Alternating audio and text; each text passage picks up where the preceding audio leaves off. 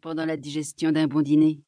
Nous aimons alors à rester dans je ne sais quel calme, espèce de juste milieu entre la rêverie du penseur et la satisfaction des animaux ruminants, qu'il faudrait appeler la mélancolie matérielle de la gastronomie.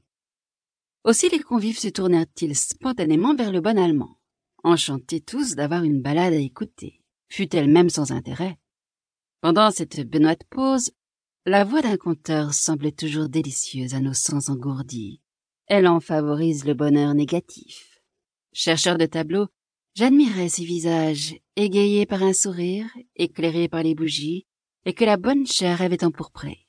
Leurs expressions diverses produisaient de piquants effets à travers les candélabres, les corbeilles en porcelaine, les fruits et les cristaux.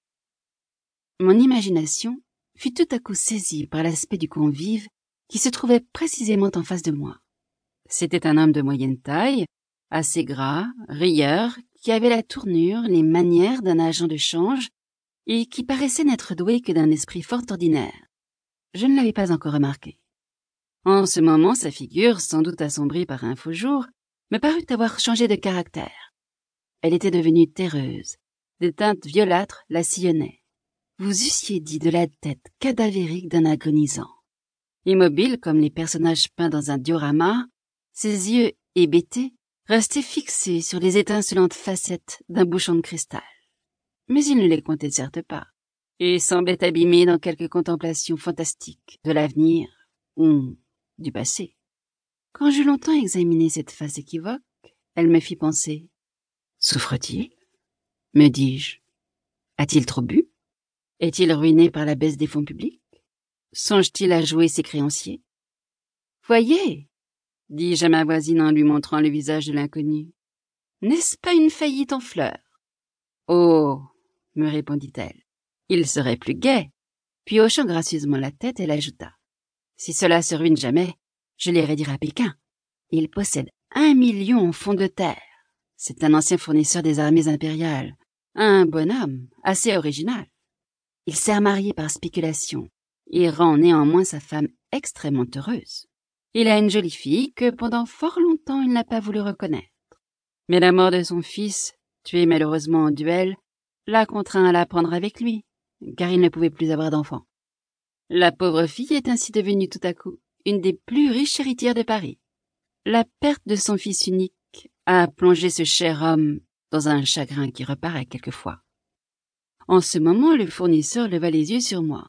Son regard me fit tressaillir, tant il était sombre et pensif. Assurément, ce coup d'œil résumait toute une vie. Mais tout à coup, sa physionomie devint gaie. Il prit le bouchon de cristal, le mit, par un mouvement machinal, à une carafe pleine d'eau qui se trouvait devant son assiette, et tourna la tête vers M. Hermann en souriant. Cet homme, béatifié par ses jouissances gastronomiques, n'avait sans doute pas deux idées dans la cervelle et ne songeait à rien. Aussi eus-je en quelque sorte honte de prodiguer ma science divinatoire inanimabili d'un épais financier.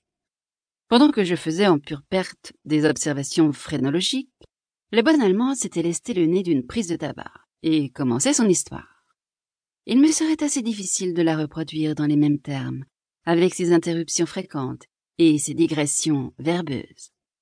Aussi l'ai-je à ma guise, laissant les fautes aux Nurembergeois et m'emparant de ce qu'elle peut avoir de poétique et d'intéressant, avec la candeur des écrivains qui oublient de mettre au titre de leurs livres traduit de l'allemand.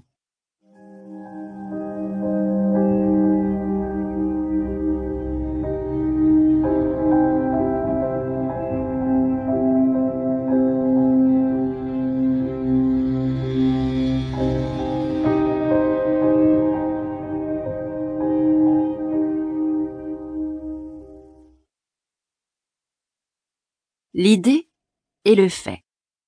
Vers la fin de Vendémiaire, en cette époque républicaine qui dans le style actuel correspond au 20 octobre 1799, deux jeunes gens, partis de Bonn dès le matin, étaient arrivés à la chute du jour aux environs d'Andernach, petite ville située sur la rive gauche du Rhin, à quelques lieues de Koblenz. En ce moment, l'armée française commandée par le général Augereau